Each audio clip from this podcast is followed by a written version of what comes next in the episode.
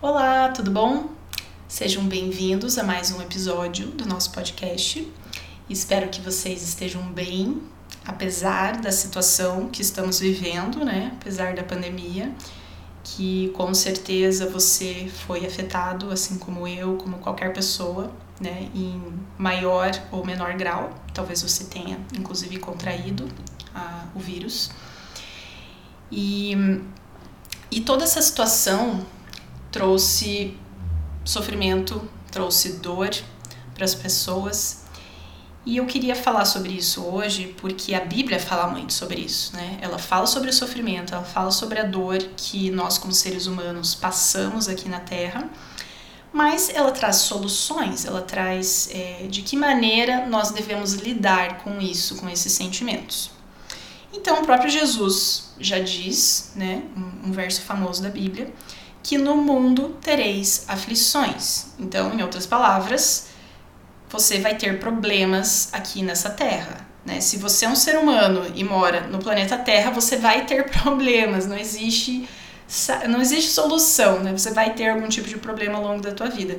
Inclusive, abrindo parênteses aqui, é algo importante para a gente ter em mente quando a gente se relaciona com outras pessoas, né? Porque às vezes a gente acha que a vida daquela pessoa tá, tá incrível, tá 100%, né? Porque é o que ela transparece. Tem pessoas que falam mais sobre seus problemas, tem pessoas que reservam mais para si. Mas independente do que você tá vendo, se você tivesse dentro da vida dela, você ia ver os, os sofrimentos e as aflições que ela tem na vida dela. Então, ter isso em mente quando a gente se relaciona né, faz com que a gente seja mais empático e mais compreensivo e melhore os nossos relacionamentos também, né? Mas, fecha parênteses, volta lá. Então, no mundo você vai ter problemas. Se você é um ser humano, mora no mundo, você vai ter problemas. Mas tem de bom ânimo. Ou seja, tenha o problema sem desanimar. Não desanime com o seu problema, continue. Por quê? Porque eu venci o mundo, Jesus falando, né? Então, por que, que eu posso ter o problema e mesmo assim não desanimar? Porque eu tenho essa, é, essa, esse entendimento de que Deus está no controle. E Deus está no controle parece até uma é uma daquelas fra é, frases clichê que a gente fala, né? Ah, tá acontecendo assim, mas Deus no comando, né? Deus no controle, tá acontecendo tudo isso aqui, mas ok. É, e a gente fala tanto isso às vezes que, que fica batido a gente não para pra pensar, né? Mas quando você tem essa consciência que não, realmente Deus está no controle, né? O que ele permite ou o que ele deixa de permitir é, foi pensado, foi de acordo com a vontade dele que as coisas estão acontecendo na minha vida, né? E isso dá uma segurança, dá uma tranquilidade pra gente para atravessar os problemas. Mas também pode gerar uma, um questionamento, tá? Se Deus está no controle e Deus é, é bom, então, ele está deixando acontecer toda essa, essa loucura da pandemia, é, porque não parece que ele está no controle, parece que está controlando nada, né? E é, para falar sobre esse questionamento, que é, é válido, né? Eu gostaria de trazer a história de Jó. Então, talvez você já tenha ouvido falar sobre paciência de Jó, né? Uma expressão que a gente usa. E Jó foi uma figura bíblica, então a história dele tá, é contada no livro que leva o nome dele, o livro de Jó, que é um livro do Antigo Testamento. E, e a história dele é que Jó era, uma, era um servo de Deus, ele fazia tudo de acordo com, com o que Deus pedia, e ele levava uma vida é, levava uma vida boa. Ele tinha uma família legal, tinha vários filhos, ele tinha bastante propriedades, né? Ele tinha talvez uma fazenda, como a gente chamaria hoje. E ele tinha muitos animais, né? E tudo isso fazia com que ele fosse uma das pessoas mais ricas ali da, da região. Então, ele tinha tudo, né? E daí, Satanás, né? É, fala com Deus, é, é descrito um diálogo de Satanás com Deus ali no, no livro de Jó. E, e Deus fala para Satanás que Jó era um servo dele fiel. E Satanás falou: não, ele tá te obedecendo aí porque você abençoa ele, olha tudo que ele tem. Ele é, ele é rico, ele tem uma família bonita, é, ele tá bem de saúde, aí é fácil, né? Mas tire tudo isso aí dele para você ver se ele vai continuar te seguindo. E Deus permite então que Satanás mexesse com a vida de Jó, né? Com as coisas de Jó, com a família de Jó. Ele só falou: ó, só não, você não pode tocar nele especificamente, né? Você não pode matar ele. Mas no resto você pode fazer o que você quiser. Então, é, Deus autoriza e o que, o que, que significa isso? Deus tirou a proteção de Jó, né? Das coisas dele e da família dele, das pessoas ah, em volta dele. E no momento que Deus tira essa proteção, tudo é destruído instantaneamente. Então, não é que alguém teve uma doença ou ele perdeu, ele fez um investimento que ele perdeu, que, que não foi tão bem. Não. Tudo foi destruído no mesmo segundo. Então, veio uma pessoa falar: Ó, oh, é, tudo que você tinha foi destruído, é, todos os teus animais e também as, os pastores que estavam cuidando dos animais, to, todo mundo morreu, do nada, assim. Só sobrou eu para vir contar aqui para você. Aí todos os funcionários dele morreram, só sobrou a pessoa que foi lá contar. E por último, né, é, todos os filhos que eles tinham, que Jó tinha, morreram ao mesmo tempo ali. Então, é, então veja, o fato de que apesar dos problemas acontecerem, nós ainda termos vida, nós ainda é, cons conseguirmos viver, né? A gente consegue ter uma vida boa apesar dos problemas, né? A maioria de nós, né? Claro que tem pessoas que é, é, tem é, problemas muito mais sérios e tal, mas mesmo essas pessoas ainda conseguem, né? É, tem a vida, né? Em última análise e então isso significa que Deus sim está protegendo, porque quando ele tira a proteção, é, Deus, é, Satanás destrói tudo, né? Essa é a intenção de Satanás é destruir completamente. E só que ele não é permitido fazer isso, né? E, então Deus controla e Deus protege. A gente pode ter sim essa, essa certeza e ter essa certeza de que Deus está protegendo e está no controle. Então Deus é bom, Deus é grande e Ele está me protegendo. Cara, você já, você já relaxa, você já aceita melhor os problemas que, que aparecem na tua vida. Porque você pensa, não, esse esse problema veio, é, veio permitido, vamos dizer, né? Veio de, de instâncias maiores. É que nem você tá lá na, é, numa, numa empresa, uma empresa grande que você não conhece a chefia, vamos dizer assim, uma multinacional, sei lá, e, e acontece alguma. te pedem uma tarefa ali que você acha estranho, você acha que tá errado aquilo. Enquanto você tá achando que tá errado, o problema é teu, né? Você tá tendo que lidar com aquilo, você tem que resolver, você tem que ir atrás. Mas aí vem alguém e diz assim: não, isso aí é ordem, ordem superior, né? Só, só faz. aí você, aí você já relaxa, fala: não, eu tô achando estranho, não, eu não tô entendendo a razão disso aqui, mas é ordem superior, é, a chefia tá vendo uma situação aqui que eu não tô vendo, que eu não tenho acesso a algum dado, então beleza, eu vou fazer e eu vou aceitar, né? E, e eu acho que quando eu vejo assim, quando a gente entende que, tá, eu tô tendo esse sofrimento aqui, mas deve ter algum propósito, é, porque ele foi permitido por Deus, talvez não, esse propósito não seja nem na minha vida, seja um propósito numa vida de uma outra pessoa, né? Que a gente tá muito interligado e Deus também vê o todo da situação, né? Da humanidade. E porque no caso de ali, né? A, a história dele foi importantíssima, tanto que eu tô aqui milhares de anos depois falando para vocês sobre isso e talvez ajudando alguém mais uma vez com a história dele. E será que para ele foi com certeza ele teve crescimento pessoal é, disso? Sim, mas talvez a, a maior importância da história dele foi para todas as outras pessoas que leram a história dele na Bíblia e que refletiram sobre isso e que cresceram muito mais do que o próprio crescimento dele. Né?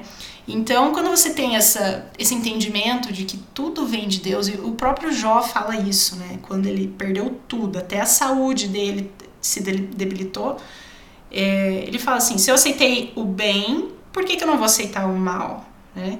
Então, se tudo vem, é, vem permitido, né? O bem vem de Deus, a gente sabe que é, Deus não faz o mal, mas ele permite, como nesse caso, né? Quem fez o mal para Jó foi Satanás, mas Deus deixou que ele fizesse, né? E então se isso veio com permissão de Deus para minha vida, eu vou aceitar também e, e tentar entender o, o sentido que existe por trás disso, né? Que inclusive, engatando aí nessa palavra, né, no sentido, eu entro é, num livro muito legal que eu li recentemente, que é o título dele é Em Busca de Sentido, que é do Viktor Frankl. Talvez você já tenha ouvido falar, porque é bem famoso esse livro e recomendo a leitura dele, inclusive. E o Viktor Frankl, ele era um, um judeu na época da Segunda Guerra Mundial e ele era ele era psiquiatra e psicoterapeuta. E ele foi para um campo de concentração, né? E lá dentro do campo de concentração, ele como um psicoterapeuta, né, como um, um psiquiatra, ele analisou né, o comportamento das pessoas e também o próprio comportamento dele, porque ele estava vivendo aquele é, toda aquela situação de, de calamidade completa, né?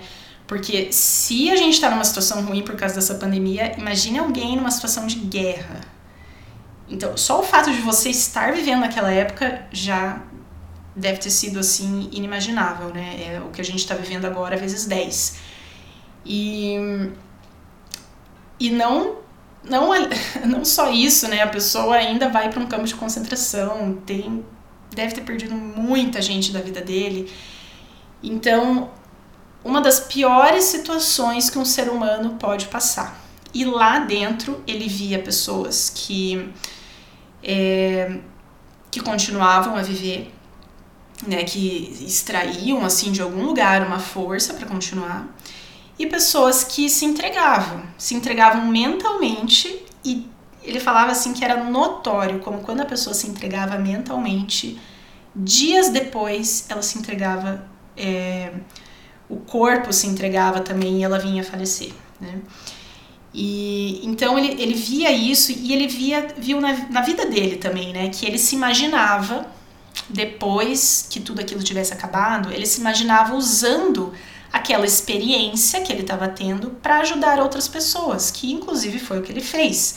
Né? Ele conseguiu sair do campo de concentração e depois que né, tudo tinha acabado, a guerra, enfim, ele criou uma, é, uma linha dentro da, da psicoterapia, que é a logoterapia, que, que, enfim, ajudou muita gente e tal. Então, ele, dentro lá do campo de concentração, ele se imaginava usando aquela experiência para fazer alguma coisa, né? É, enfim, para fazer essa, essa teoria, para ajudar outras pessoas.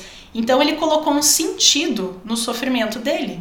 E quando ele colocava aquele sentido, é, ele tinha muito mais força para suportar aquele, aquele sofrimento, porque ele entendia, não, então eu tô passando por tudo isso aqui, mas imagine depois eu usando isso aqui para ajudar outras pessoas. Eu não poderia fazer aquilo se eu não estivesse passando por essa situação no campo de concentração agora. E aquilo dava uma, uma força enorme para ele, né? E ele conta depois é, um, de um caso específico que ele ajudou, e isso depois que ele já tinha, né, a guerra já tinha acabado, enfim, ele já tinha criado essa, essa linha, essa escola é, de psicoterapia. E ele ajudou um caso de um, um senhor que tinha perdido a esposa dele, né, recentemente e tal. E, e passou é, tinha passado um, um, um, tempo depois, ele, ele continuava assim, sem aceitar aquilo, ele não conseguia continuar a, a vida dele. E então ele procurou o, o Frank lá para, enfim, tentar resolver o problema dele. E daí o, o Frank perguntou para o senhor, falou, ó, é, você está sofrendo muito, né, porque você perdeu sua esposa e tal. Ele, sim, estou sofrendo muito. E você acha que se fosse a situação contrária, né? Se você tivesse morrido antes, a sua esposa também estaria sofrendo muito? Sim, nossa, ela estaria sofrendo muito porque ela também me amava muito, né? A gente tinha um casamento bom. E, enfim, ela estaria tendo esse mesmo sentimento que eu tô tendo agora, é, seria ela, se eu tivesse morrido antes. E daí ele falou: bem, então é, você pode entender, né, você pode pôr um sentido nesse sofrimento que você poupou a sua esposa de ter esse sentimento, essa, esse sofrimento que você está passando agora. Né? É pelo fato que você está passando por esse sofrimento que ela não está passando. Porque se ela não tivesse morrido antes, você teria morrido antes e ela estaria com, com esse mesmo sentimento nesse momento. E o cara, quando caiu essa ficha, virou as costas, agradeceu, virou as costas, foi embora e, e para ele resolveu aquele ponto, né? Então, é claro que ele continuou sentindo falta da esposa, né? Mas ele pôde, talvez, pôr um, um ponto final naquilo, porque ele pôs um sentido no sofrimento. Não, eu tô sofrendo, mas existe um porquê. Porque se não fosse eu, seria ela. E eu quero poupar ela desse sofrimento, então eu vou sofrer. No lugar dela, né? Enfim. Então, é, é claro que a gente não, é, não vai buscar ter um sofrimento, né? Ou buscar alguma coisa pra gente ter um, um lado bom. Mas já que você teve o sofrimento, já que estamos passando por isso, né? Não buscamos o sofrimento. A gente busca ter a melhor vida possível. Mas o sofrimento é inerente à nossa existência. Enquanto estivermos nesse mundo de pecado, o sofrimento vai existir. Então, já que ele veio na nossa vida, o que, que eu posso extrair de bom? O que, que eu posso pôr de sentido nisso, né?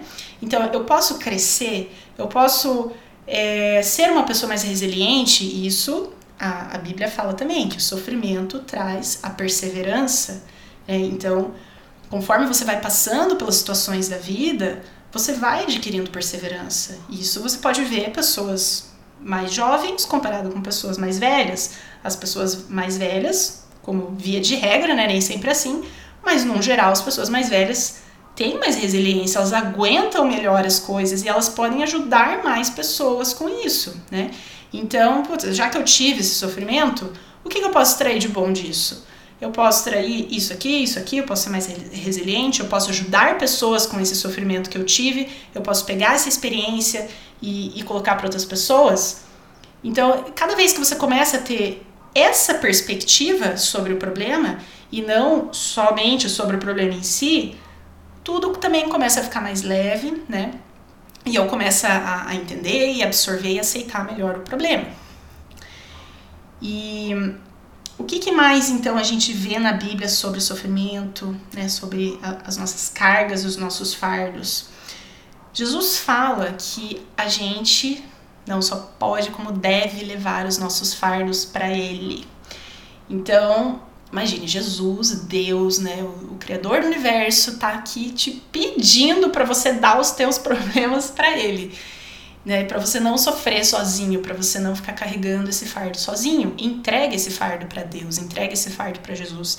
E como que a gente faz isso, né? Que às vezes algumas coisas na, na religião é, são frases meio, né, tipo, ah, levar os fardos para Jesus, mas como que eu faço isso, né? Qual que é o como que eu envio esse meu problema para Deus?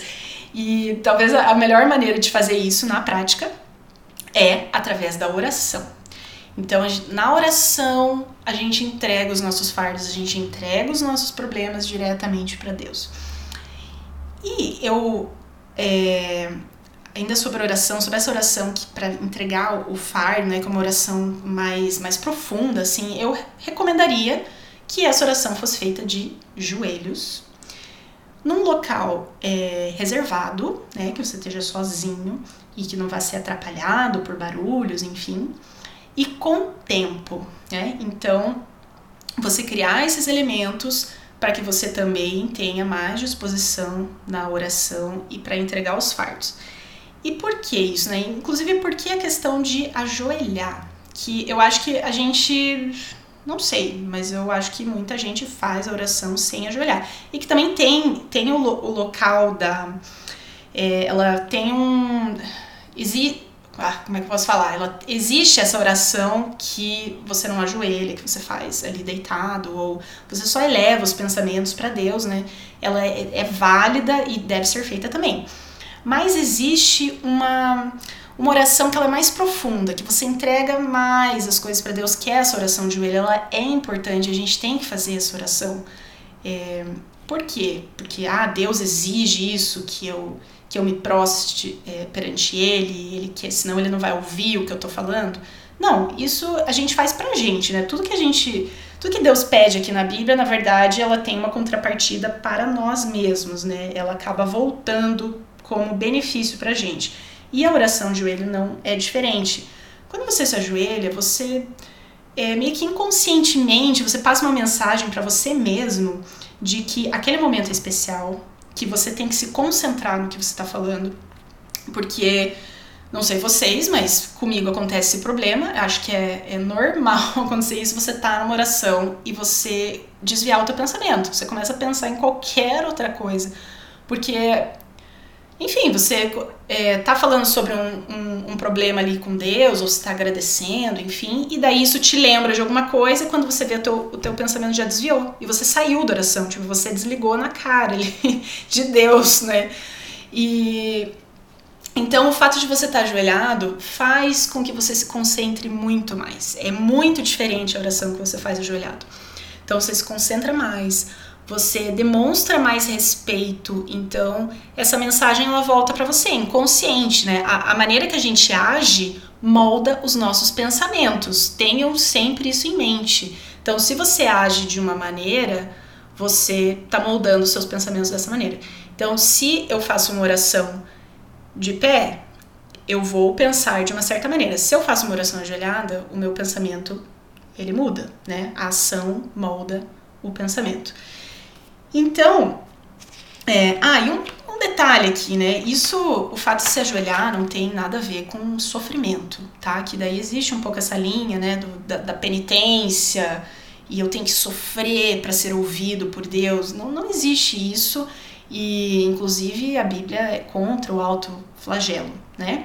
Então, o fato de você se ajoelhar não tem nada a ver com sofrimento. Inclusive, é, pode ter uma, uma almofadinha ali para você tornar mais confortável, até para você poder ficar mais tempo, né? Você efetivamente conversar com Deus, é, desabafar, contar os detalhes do negócio, porque inclusive quando você está conversando com um amigo ou com um familiar e você vai desabafar, que também é, é muito importante a gente ter alguém com quem a gente pode contar, né, e, e contar os nossos problemas, a gente sempre acaba se freando um pouquinho porque a gente tem vergonha de algum detalhe, ou porque, enfim, não vê o caso, né, contar com tantos detalhes para essa pessoa. Então, vou, vou pular essa parte aqui. E quando a gente está falando com Deus, não, não existe isso, né? Você não tem vergonha de Deus. Tipo, Deus já viu tudo o que, que aconteceu. Então, você pode falar com clareza, você pode falar com detalhes, né? Então, realmente se, se abrir, contar a história, pedir orientação, né, é, pedir perdão, enfim, se aconteceu alguma coisa errada. E, e, e para mim é, é muito importante a gente ter esse tipo de oração que realmente a gente se entrega e a gente entrega os nossos fardos para Deus. E é impressionante como é, a, a, paz e a calma que dá você fazer esse tipo de oração. Né? Então, se você está aí angustiado com algum problema, se você está com um sofrimento que você não tá conseguindo se livrar, né? E você até às vezes não tem nem para quem contar, porque você não pode contar, ou enfim, ore e, e jogue isso para Deus, que eu tenho certeza que vai te ajudar e vai ajudar a aliviar o teu coração em relação a esse sofrimento que você tá passando, tá? E, e continuando, então Deus pede pra gente não desanimar em face aos problemas, pede pra gente continuar, né, a viver e ele pede também, isso ele pede muitas vezes na Bíblia, inclusive a coisa que ele mais pede na Bíblia, que é para você não ter medo. Não sei se você sabia disso, mas ah, o, o pedido que mais aparece na Bíblia, numericamente falando, de Deus para nós é para nós não termos medo. Então, Deus já sabia que a gente ia ter muito medo, né, nessa vida aqui. E que momento pra gente ter medo, né? É, é, medo de, de pegar a doença, é medo de perder o emprego, é medo de perder uma pessoa. E, e não só perder uma pessoa, perder uma pessoa às vezes através da gente, né? Se a gente tiver alguma influência disso, de, de levar o vírus para alguém e tal. Então a gente começa a ter medo atrás de medo, e isso vai tirando o nosso sono, é, vai afetando a nossa saúde, vai debilitando a gente, a gente vai começando a ter dor de cabeça, dor no ombro aqui, né? É, enfim, e, e começa a ter medo, né? E uma das maneiras ali que, que a Bíblia dá de solução para o medo, para a gente não ter medo, é o amor, né? E também, da, da mesma maneira que Deus no comando, né? Deus no controle parece uma frase meio clichê. Falar sobre amor também soa clichê, né? Ah, tá, mais uma vez essa palavra vai aparecer aqui. Mas tá, vamos, vamos analisar isso, né? É, a Bíblia fala que onde entra o amor, o medo sai. Então as duas coisas não coexistem numa mesma pessoa. E é, eu sempre fiquei pensando nessa frase assim, mas como? como? Como de maneira prática que isso acontece? Né? O amor entra e o medo sai. Tá, mas eu sinto que eu amo e eu tenho medo ao mesmo tempo, né? E talvez a resposta de como que isso acontece de maneira prática esteja no segmento ali do, do capítulo. Porque quando segue ali, ele fala, é, a Bíblia fala que ninguém pode amar a Deus é, se não amar o seu irmão. Né? Então, o amor verdadeiro para Deus também é o amor ao próximo. E mais ali na frente ele fala que amar a Deus é obedecer a Deus, né? obedecer aos mandamentos, enfim. Então você veja como é, ele liga muito com a ação. Né? Então, amar é obedecer, amar é amar ao, ao próximo, né? Você fazer pelo próximo. Isso para mim faz muito sentido. Então, quando você tá com medo e você começa a se concentrar no medo, aquele medo aumenta. Né? Aquele medo vai, vai criando braços e pernas dentro da tua cabeça e não tem limite, né? Pro, pra tua imaginação. E quando você tá com medo, mas você foca na ação, então tá, eu tô com medo por causa dessa pandemia, mas eu sei que tem uma pessoa que tá precisando de oração, então eu vou orar por ela. Ação, né? É, essa pessoa aqui está precisando que eu mande uma mensagem perguntando como é que ela ficou depois da, da doença. Ação. É, apesar do meu medo, eu preciso continuar é, fazendo isso aqui e aquilo ali que eu acho que é o que Deus pede para mim na minha vida. Ação.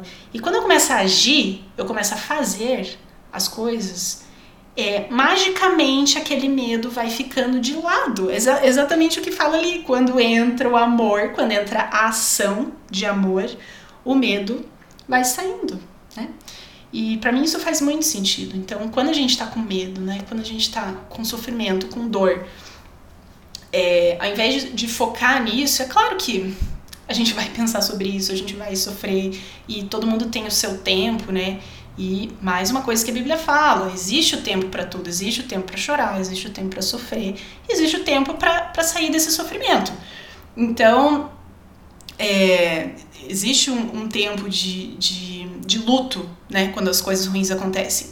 Mas quanto antes eu conseguir tirar o meu foco disso, né, e começar a focar em ação, em o que, que eu posso fazer em relação a isso, como que eu posso ajudar, né, tanto a Deus quanto ao próximo, quanto a mim mesmo, excelente, né? Vai me ajudar a, a superar muito mais fácil isso, né?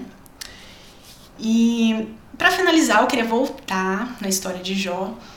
E ele teve todo o sofrimento, né? Toda essa perda que eu já falei para vocês ali. E, e daí ele tem mais um, um detalhe da história, né? Que é uma conversa que ele começa a conversar com os amigos dele. E ele tem amigos muito bons, porque os amigos vão até ele, ficam é, vários dias ali dando apoio e tal. Só que eles começam a insinuar que Jó tinha feito alguma coisa errada, que ele estava pagando pecado, algum pecado dele, para tanta coisa de ruim acontecer ao mesmo tempo na vida dele.